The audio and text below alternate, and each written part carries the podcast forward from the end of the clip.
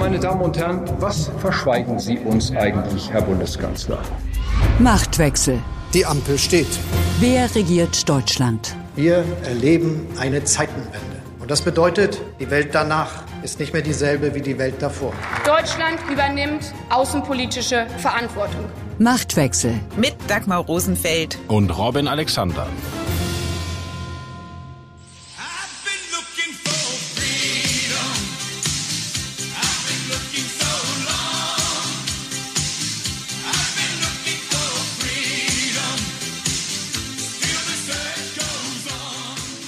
Freedom in Aussicht gestellt, das hatte die FDP in Sachen Corona. Doch um ein bisschen Frieden in der Bundesregierung zu wahren, gibt es jetzt ein bisschen weniger Freedom bei den Corona-Maßnahmen. FFP2-Maskenpflicht auf Flügen und im Fernverkehr, einen zweistufigen Instrumentenkasten für die Länder, der bis hin zu Abstandsregeln und Teilnehmerobergrenzen das enthält, was man so an Maßnahmen aus den vergangenen zweieinhalb Jahren eh schon kannte. Immerhin, Lockdowns für Schulen, Geschäfte und Restaurants sind fortan ausgeschlossen. Und vielleicht hat der spanische Schriftsteller Safon ja recht mit seinem Satz. Mit der Zeit verschwinden sogar die schlechten Erinnerungen hinter einer Maske. Zur Not eben hinter einer FFP2-Maske. Nur noch Erinnerung ist für Olaf Scholz das Gefühl, von den Bürgern im Kanzleramt gewollt zu sein. Einer jüngsten Umfrage zufolge sind 62 Prozent mit seiner Arbeit unzufrieden. Warum Olaf Scholz bei den Bürgern nicht punkten kann, ob es an der Krise, der Koalition oder an der Person Scholz liegt, Darum geht es in dieser Folge von Machtwechsel. Und natürlich wird Robin auch von der Kanada-Reise erzählen, auf die er Scholz und Robert Habeck begleitet hat. Und Robin kann da wirklich frei heraussprechen, denn eine weiße Maske oder überhaupt eine Maske, die wurde im Regierungsflieger nicht getragen. Chancellor Scholz, Olaf, the world needs more progressive leaders and voices like yours. Canada needs a strong Germany, and Germany needs a strong Canada.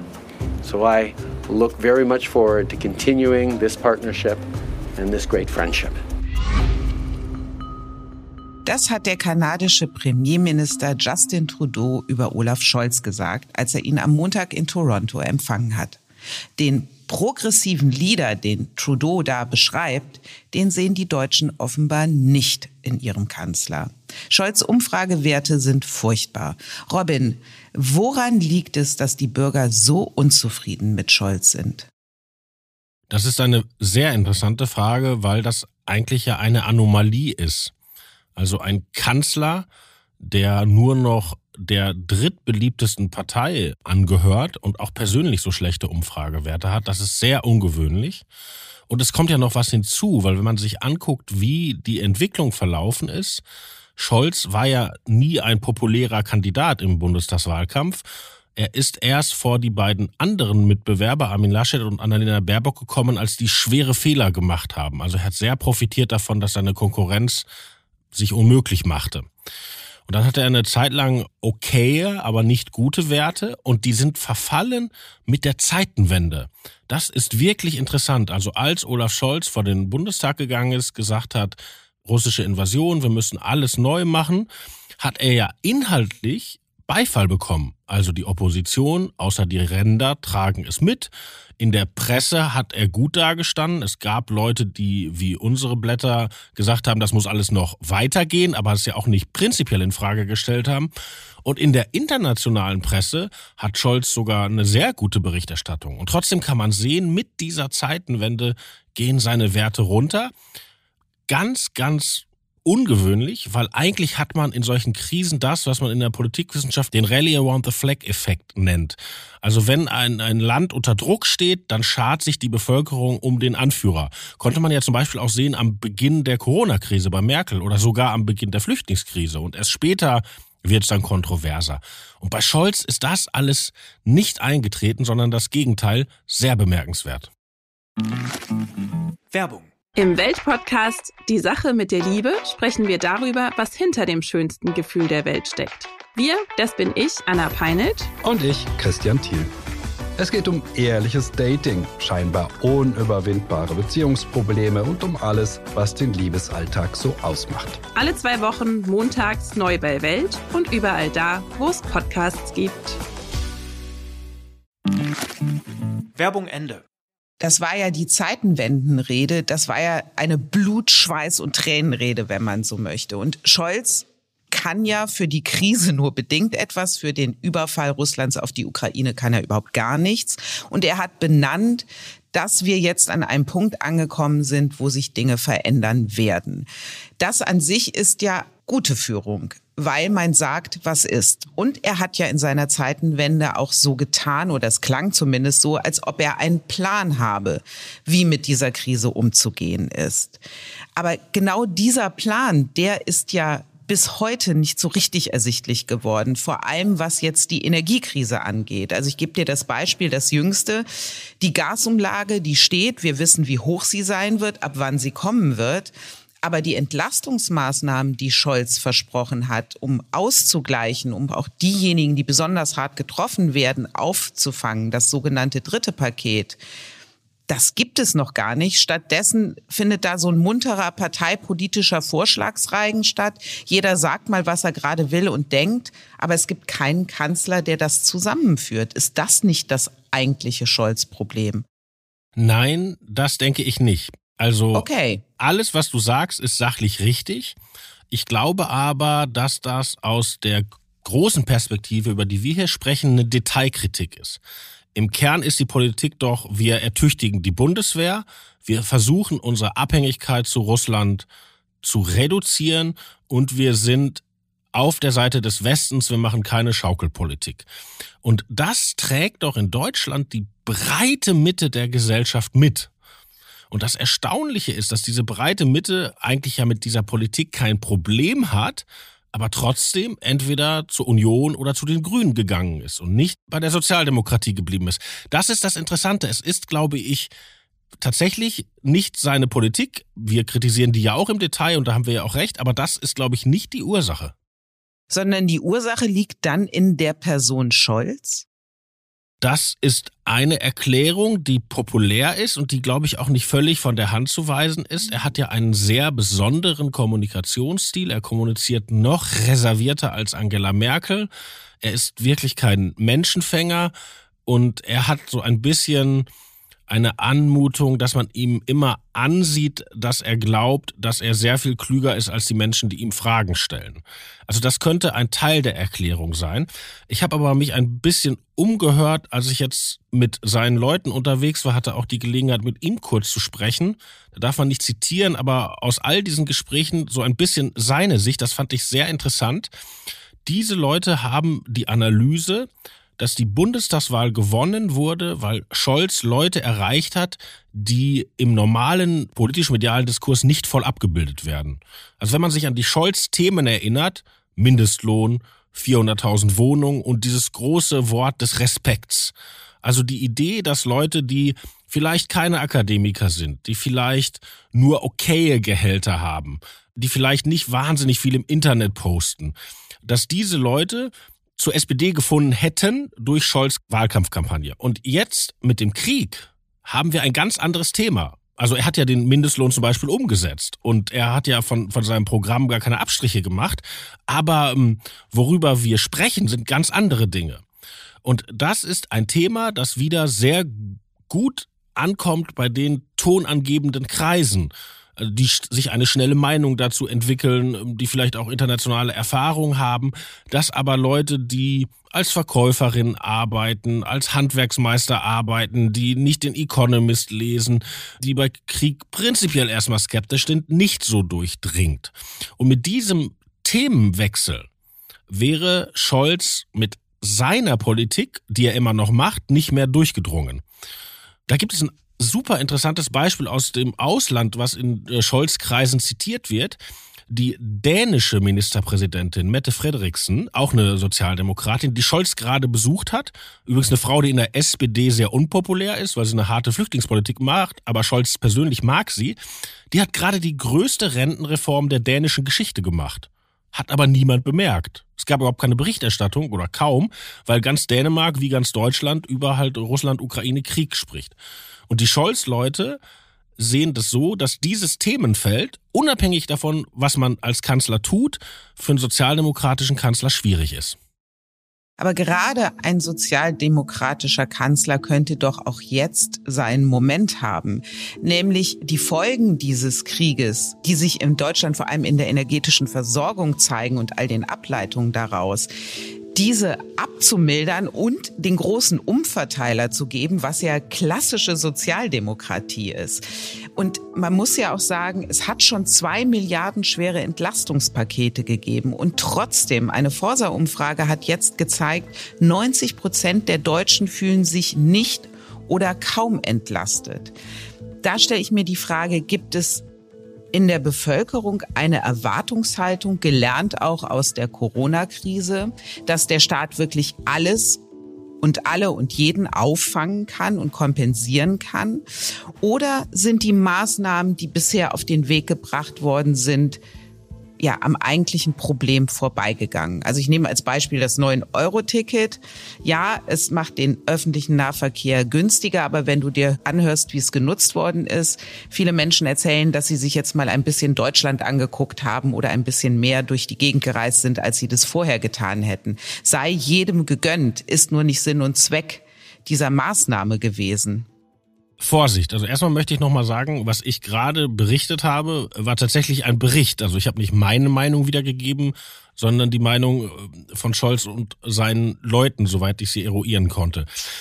Und nehmen wir mal das Beispiel, das du angesprochen hast, das 9-Euro-Ticket. Das war ja eine grün-gelber Kompromiss aus einer schlecht gelaufenen Koalitionsausschusssitzung. Darf ja ich dir da noch kurz ins Wort fallen? Ja, das stimmt. Aber es war Olaf Scholz, der sich jetzt hingestellt hat und gesagt hat, das 9-Euro-Ticket ist eine unserer besten Ideen gewesen. Ja, da sind wir wieder bei der Kommunikation. Das ist halt, wenn alle kritisieren, dann sagt er, ist gerade richtig. Aber prinzipiell ist es auch wirklich schwierig, weil was du gerade angetuscht hast, wäre jetzt nicht der Moment der großen Verteilung, ja? Aus, Sozialdemok aus Sozial richtig, genau. aus sozialdemokratischer Sicht. Ich glaube, das ist ein Klischee über die, über die Sozialdemokratie, der abstruserweise ein Teil der Sozialdemokratie selbst erliegt. Also das ist die Idee eines Kevin Kühnert, einer, einer Saskia Esken, aber die sind ja immer der Meinung, das steht an. Und tatsächlich die Leute, die Scholz auch gewählt haben und sich im Bundestagswahlkampf bewusst gegen Laschet oder Baerbock entschieden haben, sind vielleicht ein anderes Publikum. Ich gebe dir mal ein Beispiel. Wir werden ja jetzt eine große Ausweitung des Wohngeldes bekommen. Das wissen wir ja schon, dass die Koalition das plant. Ne? Das heißt, äh, eine Menge mehr Leute werden sich dann um diese steigenden Energiekosten nicht kümmern müssen weil die halt dann vom Amt bezahlt werden. Das ist ja prinzipiell eine gute Sache, soll ja niemand auf die Straße geworfen werden wegen der Gasrechnung. Aber es gibt ja eine Menge anderer Leute, die das weiter aus ihrer eigenen Tasche bezahlen müssen. Und das sind nicht die Leute, die an einem anderen Stadtteil wohnen, sondern das sind die Nachbarn. Du hast ein Mietshaus, da sind zwei Wohnungen, zwei Familien, beide kommen gerade klar, aber eine Familie geht arbeiten und eine Familie nicht. Und das ist auch ein sozialdemokratisches Publikum. Also um es ins Technische zu wenden, die Frage des Lohnabstandsgebots. Also hat jemand, der morgens aufsteht, der arbeiten geht, am Ende sichtbar mehr als einer, der das nicht tut? Das ist auch eine sozialdemokratische Frage und die hat Scholz zum Beispiel verstanden, weil diese Anhebung des Mindestlohn auf 12 Euro, die ja so erstaunlich populär war, mit der eigentlich ja schlichten Forderung, wer arbeiten geht, muss davon eine Familie ernähren können. Oder auch, wie früher die Union gesagt hätte, Leistung muss sich lohnen. Das ist etwas, was in unseren Diskursen vielleicht relativ wenig adressiert wird, interessanterweise weder von Grünen noch von Liberalen. Und das ist etwas, was jedenfalls aus der Analyse von Team Scholz für die SPD eine große Rolle spielt. Die Liberalen haben immerhin die Mitte zu ihrem Thema gemacht, die mittleren Einkommen sollen entlastet werden oder beziehungsweise nicht zusätzlich belastet werden durch eine kalte Progression. Das ist ja auch etwas, was Scholz eine gute Idee fand. Wie steht denn die SPD dazu? Von der gab es ja eigentlich eine Menge Kritik zu dem Thema. Das finde ich ganz erstaunlich und da sieht man auch, in welchem seltsamen Zustand die SPD trotz ihres überraschenden Wahlsieges ist, weil vergleichen wir es einfach mit den Gewerkschaften. Die großen Industriegewerkschaften haben den Plan, dass auch mittlere Einkommen bei der kalten Progression entlastet werden sollten, nicht kritisiert. Im Gegensatz zur SPD-Linken, die gesagt hat, das geht so nicht. Warum haben die Industriegewerkschaften das nicht getan? Weil das mittlerweile ihre Leute sind. Wer in Deutschland Facharbeiter ist und Tarif verdient. Oder selbst Leute, die im Akkord arbeiten in einigen Industrien, die haben so viel Geld, dass die richtig dicke Steuern zahlen. Im, Extremfall sind die ja schon im Spitzensteuersatz, wenn die alleine sind und keine Familie haben. Und die können alle rechnen, weil so dicke, dass sie nicht rechnen müssen, haben sie es nicht. Und wenn die Gewerkschaften darauf achten, dass die jetzt bald gegen die Inflation vielleicht erzielten Lohnsteigerungen nicht weggefressen werden von der Steuer, und die SPD sagt, nö, jetzt ist aber eigentlich Zeit für Umverteilung, dann ist da echt was aus den Fugen geraten.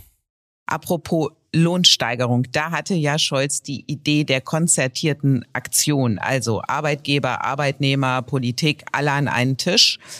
Er hatte sogar mal die Idee einer Einmalzahlung, um eine Lohnpreisspirale nicht in Gang zu setzen. Jetzt saß man einmal vor einer Weile zusammen, aber was draus geworden ist aus diesem großen Plan? Nicht, oder? Nee, das ist wirklich daneben gegangen. Also Scholz hatte sich das so vorgestellt, dass die sich im Kanzleramt treffen und tatsächlich zu diesen Einmalzahlungen kommen, um da dann im Gegenzug nicht so viel zu machen bei den Lohnsteigerungen. Mit der Idee, diesen Zweiteffekt bei der Inflation zu vermeiden. Ne? Inflation funktioniert ja so, die, die Leute merken, Mist wird alles teurer und die Gewerkschaften besorgen für ihre Leute höhere Löhne und Gehälter und dann wird erst recht alles teurer. Und Scholz wollte das rausnehmen, indem er gesagt hat, nicht ganz so hohe Lohnsteigerung, dafür Einmalzahlung und die stelle ich euch als Staat steuerfrei. Eigentlich eine gute Idee. Ist nur vorher rausgekommen, ist zerredet worden und konnten die Gewerkschaften dann nicht mittragen. Also äh, Jasmin Fahimi, übrigens eine Genossin von Olaf Scholz und neue DGB-Chefin, die auch unter, unter Druck steht, sozusagen jetzt Kante zeigen zu müssen, konnte da nicht mehr mitgehen. Und äh, das hat die Leute im Kanzleramt wahnsinnig geärgert, weil auch dieser Politikstil, der Scholz vorschwebt. Wir lassen nichts raus, wir erzählen nichts und dann kommen wir mit einem Plan. So, der hat da genau nicht funktioniert, weil einfach Leute vorher gesungen haben. Man hat eh den Eindruck, im Moment kämpft jeder für sich, auch innerhalb der Koalition. Also jede Partei versucht, das, was ihr parteipolitisch auch am nächsten liegt, durchzubringen. Also da ist Hubertus Heil, der jetzt mit dem Energiegeld kam im Namen der SPD. Da ist Christian Lindner, über den wir sprachen, mit Abbau der kalten Progression. Und dann ist da noch Robert Habeck, der irgendwie für alles und für jeden kämpft und vor allem die Öffentlichkeit auch an seinen inneren Kämpfen teilhaben lässt. Die Kollegen vom Spiegel haben ihm jetzt eine Titelgeschichte gewidmet mit der Zeile Die Leitfigur mit D, aber eigentlich ist gemeint die Leitfigur mit T. Robin, du hast ja jetzt Scholz und Habeck auf der Kanada-Reise beobachten können. Wie ist denn das Verhältnis von den beiden zueinander? Die beiden sind sehr bemüht, den Eindruck zu erwecken, dass sie gut miteinander funktionieren, dass sie ein Team sind. Die duzen sich, die widersprechen sich nicht, auch nicht in Hintergrundgesprächen. Und ich glaube, dass sie auch, in Kanada ging es ja jetzt um so eine neue Außenwirtschaftspolitik, darum, dass Kanada grüne Energien liefert und damit können sie sich auch beide identifizieren. Interessanterweise schien es mir, dass Robert Habeck der Kult um seine Person selbst gar nicht recht ist. Also dieser, dieser Spiegeltitel mit dem schon von dir beschriebenen Doppelandeutung, der hat ja was Christologisches. so. Und ich glaube. Der Messias wird kommen, Robin. Und ich glaube, ich, ich glaube, äh, Habeck weiß, dass auf das Hosianna das Kreuzigt ihn folgt. Und deshalb hat er ja interessanterweise auch bei dieser Spiegelgeschichte nicht mitgewirkt. Also in, in dem Stück steht ja immer, wir hätten es ihn gerne gefragt, aber er wollte nicht darüber reden, weil es ja auch tatsächlich in dem Stück darüber ging, wie redet er so, was macht er so, also Kommunikation, Kommunikation und nochmal Kommunikation. Und Habeck will den Eindruck erwecken, dass er nicht nur redet, sondern auch politisch handelt. Handeln, das war ja auch die Mission der Kanada-Reise. Und zwar sollten dort erste Wegsteine für eine CO2-freie Zukunft gelegt werden. Doch statt über Energiepolitik wurde hier in Deutschland vor allem über die Maskenmodalitäten des Fluges nach Kanada geredet. Wenn du so willst, ging es also mehr um den realen Sauerstoff als um künftigen Wasserstoff. Während nämlich auf allen Flügen von und nach Deutschland eine Maskenpflicht gilt, war der Regierungsflieger maskenfreie Zone. Und unser Bundesjustizminister Marco Buschmann hat dazu Folgendes im ZDF Morgenmagazin gesagt. Ich will gar niemandem seine Empörung ausreden. Ich kann das sogar gewissermaßen verstehen, weil dieses Bild ja die Botschaft transportiert. Für uns normale ja, Menschen gelten Regeln und für die Regierung gelten laxere Regeln. Robin, du bist ja durchaus ein normaler Mensch, aber du hast trotzdem Unverschämtheit. du hast trotzdem in diesem Flieger gesessen. Siehst du es wie Marco Buschmann? Nein. Also erstmal ist ja bei dem Buschmann-Zitat lustig, dass er sagt, uns normale Menschen im Gegensatz zur Regierung, weil der Justizminister ist nun wirklich Teil der Regierung. Und dann, nein, also für Marco Buschmann waren diese Bilder ein echtes Problem, weil Marco Buschmann hat ja für die FDP mit dem Sozialdemokraten Karl Lauterbach die neuen Corona-Regeln ausgehandelt. Und die haben sich über alles gestritten, waren sich aber über die Maskenpflicht in Verkehrsmitteln relativ einig. Und einen Tag bevor das vorgestellt werden sollte, und Herr Buschmann hatte schon vorher eine Menge Skeptiker in der FDP-Fraktion, kommen diese Bilder von den maskenlosen Politikern und Journalisten. Das war für Marco Buschmann wirklich ein Bärendienst und deshalb ist er auch sofort in die Öffentlichkeit gegangen und hat gesagt, uns und die Regierung und sich da auf der falschen Seite einsortiert. Wie ist denn bei euch im Flieger dann die Debatte angekommen, als ihr mitbekommen habt, Deutschland redet sich die Köpfe heiß? Also ich gehe mal in die Details, weil das ist wirklich interessant. Mhm. Also erstmal hält sich ja immer noch das Gerücht, da wäre gegen Gesetze verstoßen worden oder so. Das stimmt nicht.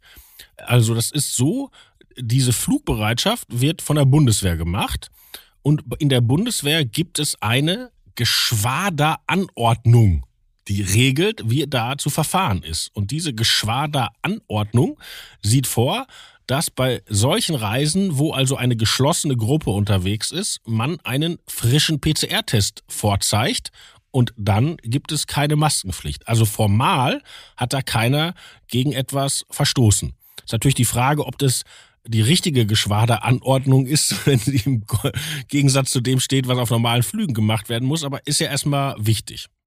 Trotzdem, Robin, diese Bilder, die da gezeigt wurden, hatten eine fatale Wirkung in der Öffentlichkeit und haben dieses Momentum der Politik-Verdrossenheit, Politik-Skepsis bedient. Also dieser Unterschied, der zwischen denen da oben und den normalen Menschen bildlich festgehalten worden ist, der hat sich in die Köpfe eingebrannt und die Wirkung ist wirklich fatal, finde ich. Ja, für mich ist es ja besonders schlimm. Ich tauche ja auch auf diesen Bildern auf bei einem Kameraschwenk und ich sehe aus, als würde ich schlafen. Und äh, ich schlafe nicht auf der Arbeit. Also der Eindruck. Du hast nachgedacht, natürlich. Genau. Du, hast, du denkst die ganze Zeit, ich kenne dich. Genau. Ich, ja. Was erzähle ich darüber jetzt bald im Podcast? Super interessant ist, warum wäre das Angela Merkel nie passiert? Warum? Also bei Merkel in diesen Reisen war es so, keine Kamera innerhalb der Maschine. War eine eher eine Regel weil Merkel zog sich da etwas bequemere Schuhe an und hatte auch keinen Bock, gefilmt zu werden. Also, also what happens in Regierungsflieger stays in Regierungsflieger, so. Genau, und diese Regel, keine Bilder aus dem Inneren der Maschine, ist mit der Ampel-Regierungsübernahme abgeschafft worden, weil die Protagonisten der Ampel finden sich ja sehr fotogen und sehr jung oder im Falle von Olaf Scholz sehr sportlich. Und die stehen gerne vor Journalisten mit aufgekrempelten Hemden, die sie alle mit großen Augen anstarren und erwecken auch dieses über den Wolken jetzt so. Deshalb, seit es die Ampel gibt, darf bei diesen Reisen, wenn die Hintergrundgespräche laufen, die ersten fünf Minuten gefilmt werden, aber ohne Ton. Und jetzt kommt eine ganz besondere Wendung. Bei dieser Reise, sagte der Regierungssprecher, diesmal keine Bilder. Deshalb ist auch Olaf Scholz nicht ohne Maske zu sehen bei dieser Reise. Und als er das sagte, diesmal keine Bilder, dachten wir Journalisten noch, das ist die Scholz-Habeck-Geschichte, weil die waren ja beide in dem Flieger und dass die halt vermeiden wollen, dass Bilder entstehen, die diese Konkurrenz, über die wir schon gesprochen haben, abbilden. Und dann haben die beiden mit uns Journalisten geredet und es wurden tatsächlich keine Bilder gemacht. Und dann ging Scholz und Habeck, der Mitteilungsbedürfnis hat, blieb etwas länger und kehrte anschließend noch einmal zurück und kniete sich zu dieser einen Frau. Das ist das Foto, was man immer sieht. Da kniet er so vor einer Frau. Und dann steht, Habeck redet mit Journalistin. Das ist aber gar keine Journalistin. Das ist eine Abteilungsleiterin aus seinem Wirtschaftsministerium. Also Habeck hat diese Bilder zugelassen. Wobei natürlich die Frage ist, wenn die erste Ansage kommt, keine Bilder vom Kanzler, darf man dann später den Vizekanzler filmen. Und er hat dem nicht widersprochen. Und die Kollegen, die die Bilder rausgeschickt haben, haben es gemacht. Und dann kam die Debatte. Auf dem Rückflug heißt es, hat Habeck dann eine Maske getragen. Und da geht es ihm dann so, wie es allen Deutschen geht, die hier in Deutschland in einen Flieger steigen oder in einem Flieger sitzen, der nach Deutschland fliegt, was dann für alle Flugzeugpassagiere übrigens gilt, nicht nur für die Deutschen.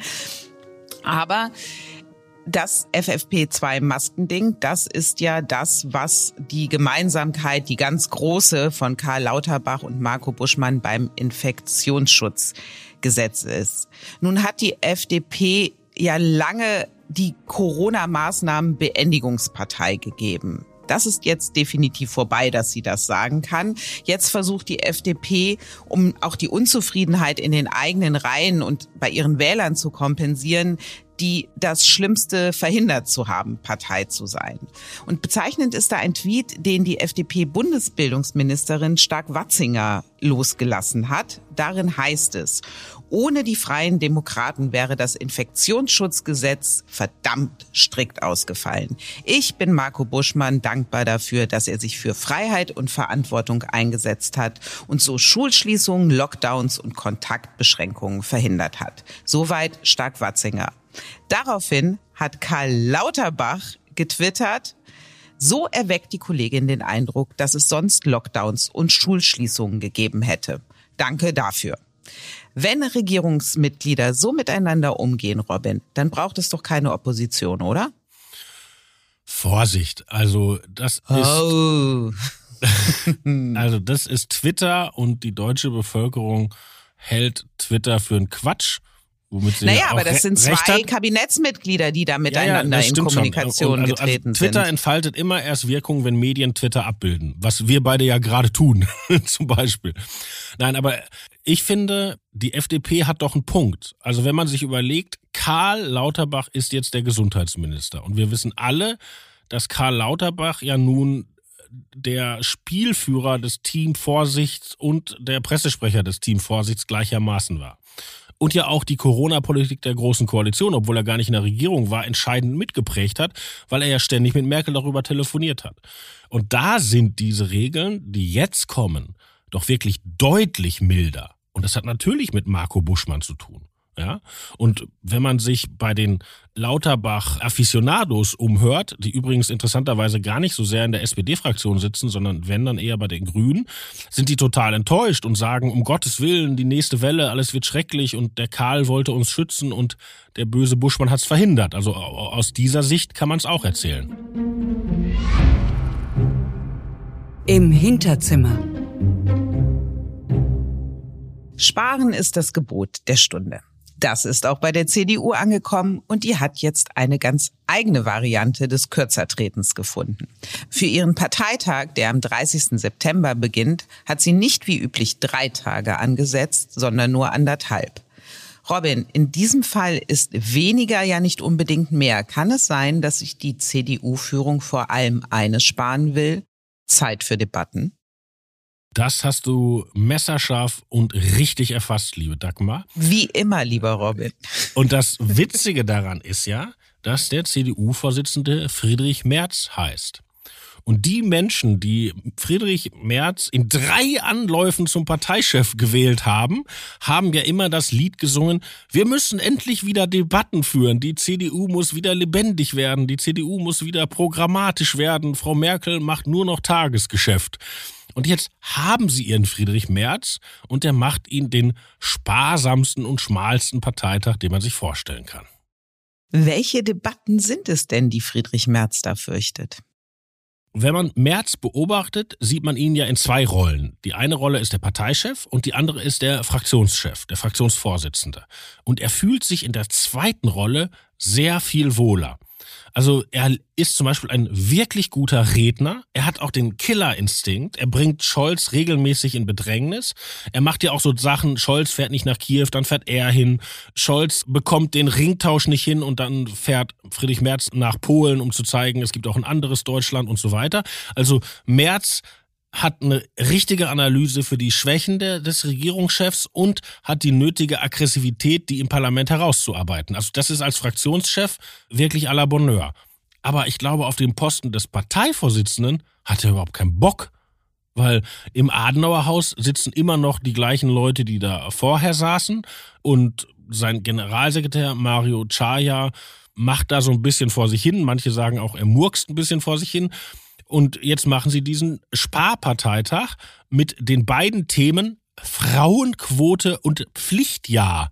Und ehrlich gesagt, das hat schon Annegret Kramp-Karrenbauer vor drei Jahren alles erzählt. Also nichts Neues auf diesem Parteitag und die Themen, die wirklich brennen, an die geht man nicht ran? Man könnte jetzt äh, zu Merz Gunsten sagen, dass sie ja ein neues Grundsatzprogramm machen und das soll erst äh, im kommenden Jahr fertig sein. Aber erkennbar, wie gesagt, März Bühne ist das Parlament und die CDU verwaltet er so mit, weil man das so machen muss. Und die Pointe ist, Angela Merkel hat es ja genauso gemacht. Die Erkenntnis der Woche. Du kannst eben noch die größte Nord Stream 2 Versteherin gewesen sein und dann trotzdem zur Ansagenmacherin für die energiepolitische Zukunft Deutschlands avancieren. Zumindest wenn du Manuela Schwesig heißt. Und es gilt jetzt drei Dinge zu tun. Erstens, wir müssen mehr Energie, mehr Gas einspeisen. Da helfen wir. Über Mecklenburg-Vorpommern, über Lubmin wird die Infrastruktur von Nord Stream, die durch Nord Stream entstanden ist, genutzt, um LNG zusätzlich einzuspeisen, damit wir Energiesicherheit gewährleisten können. Zweitens, wir müssen Energie sparen, das ist ganz klar. Und drittens, wir brauchen ein Entlastungspaket. Das hat Manuela Schwesig gesagt. Da hat sie ganz geschickt Nord Stream 2, den Bau, die Röhre ist ja fertig, als gut hingestellt, weil jetzt ja andere Energie da durchfließen kann. Glauben wir ihr das? Die Idee ist ja wirklich witzig. Also du würdest dann sozusagen die Pipeline, die ja unter der Ostsee liegt, die würdest du zumachen und dort so einen schwimmenden LNG-Terminal hinstellen würde halt das Flüssiggas aus anderen Ländern angeliefert, dort wieder gasförmig gemacht und über die Leitungen, die mal für Putins Gas waren, verteilt. Kann man, wenn das technisch so geht, Klammer auf, ich habe davon überhaupt keine Ahnung, Klammer zu, wenn das technisch so geht, kann man das ja machen. Aber politisch ist doch bemerkenswert diese Rutzpe. Also ich meine, die Frau hat ja nicht nur für Nord Stream 2 gekämpft, die hat ja diese komplett irre Klimatanstiftung aufgebaut, wo die Russen mit Millionen und Abermillionen gewerkelt haben unter dem Schutz des deutschen Staates. Es ist wirklich irre. Und das Lustigste war, dieser O-Ton, den wir gerade gehört haben, der kommt ja aus dem Heute-Journal und da wurde Manuela Schwesig adressiert als Sie als Pipeline-Expertin. Und das ist jetzt wirklich bemerkenswert. Also ich nehme mal einen gewiss absurden Vergleich, aber stellen wir uns mal vor, jemand interviewt Wladimir Putin und sagt, Sie als Militärexperte. Die SPD in Mecklenburg-Vorpommern scheint das alles recht wenig zu stören. Sie hat gerade Schwesig erneut zu ihrer Vorsitzenden gewählt, mit zwar nicht mehr einem so sensationellen Ergebnis wie beim letzten Mal, aber immerhin noch mit 88,5 Prozent. Wie abgestumpft, Robin, sind da die Sozialdemokraten? Ich fürchte, das Problem liegt noch tiefer.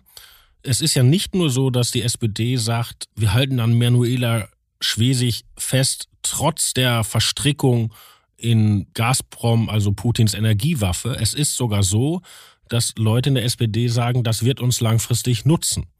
Weil die analysieren die Stimmung in Ostdeutschland so, dass es eine große Skepsis gegenüber der Unterstützung der Ukraine gibt und dass, wenn jetzt die Energiepreise steigen, diese Skepsis noch manifester wird und dass dann ostdeutsche Politiker reüssieren können, die so in dem Ruch stehen, wir hätten es anders gemacht. Und das ist ein echter politischer Skandal, finde ich. Aber man muss fair genug sein, dass Michael Kretschmer in Sachsen, also ein Christdemokrat, das Gleiche tut. Kretschmer hat nun keine Pipeline, weil äh, Sachsen hat ja keine Küste. Aber er, er ist ja mal nach Moskau gefahren. Da gibt es dieses legendäre Foto auf dem Plüschsofa mit dem komischen Telefon. Und auch jetzt gibt er wirklich dieser Stimmung in seinem Bundesland Zucker. Eigentlich hätten wir doch das mit den Russen auch anders machen können. Müssen wir denn wirklich so hart in diesem Krieg an der Seite der Ukraine stehen? Also beide Volksparteien leisten sich in Teilen ihres ostdeutschen Ablegers Leute, die tatsächlich diese Stimmung anspielen. Und dann gibt's da noch Wolfgang Kubicki von der FDP, der jetzt auch auf den Trichter gekommen ist, dass man Nord Stream 2 doch bitteschön in Betrieb nehmen solle. Das lässt dich schweigend zurück, Robin.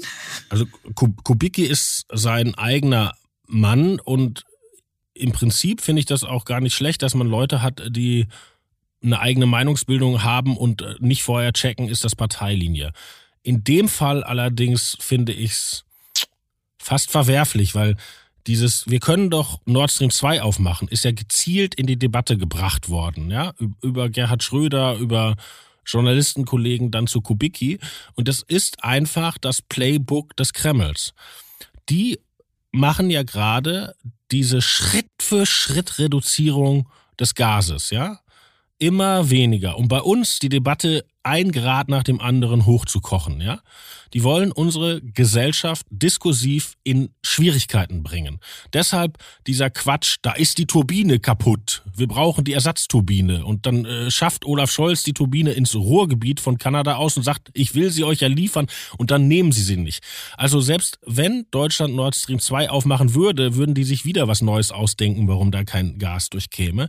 Es wäre aber der Bruch mit allen Verbündeten weil Nord Stream 2 war ja die törichte deutsche Tat gegen den Rat aller Verbündeten, diese Energieabhängigkeit sozusagen in, in Stein zu meißeln. Und das wäre wirklich die Rückabwicklung eines großen Teiles der Zeitenwende. Deshalb glaube ich auch, da führt für Scholz, aber auch nicht für Habeck oder Lindner, da führt kein Weg hin. Hoffentlich bei Kubicki habe ich eh immer den Eindruck, der fischt so in Stimmung und so wie Obelix einst in einen Kessel mit Zaubertrank gefallen ist, ist Kubicki in einen Topf mit Populismusbuchstaben-Nudelsuppe eingetunkt worden. Aber guck mal, das Interessante ist doch, das muss ein Politiker ja können. Also ein Politiker muss an der richtigen Stelle auch mal gegen den Stachel löken, um bekannt zu werden, um auch Stimmung anzusaugen. Richtig, ja? aber es gibt gewisse Überzeugungen, für die diese Koalition steht. Und da so gegenzuschießen, finde ich nicht den richtigen ja, Weg. E, e exakt. Und, und guck mal, ich habe ja mal eine Zeit lang über die Linkspartei berichtet. Da konnte man das immer gut sehen im Unterschied zwischen Gysi und Lafontaine.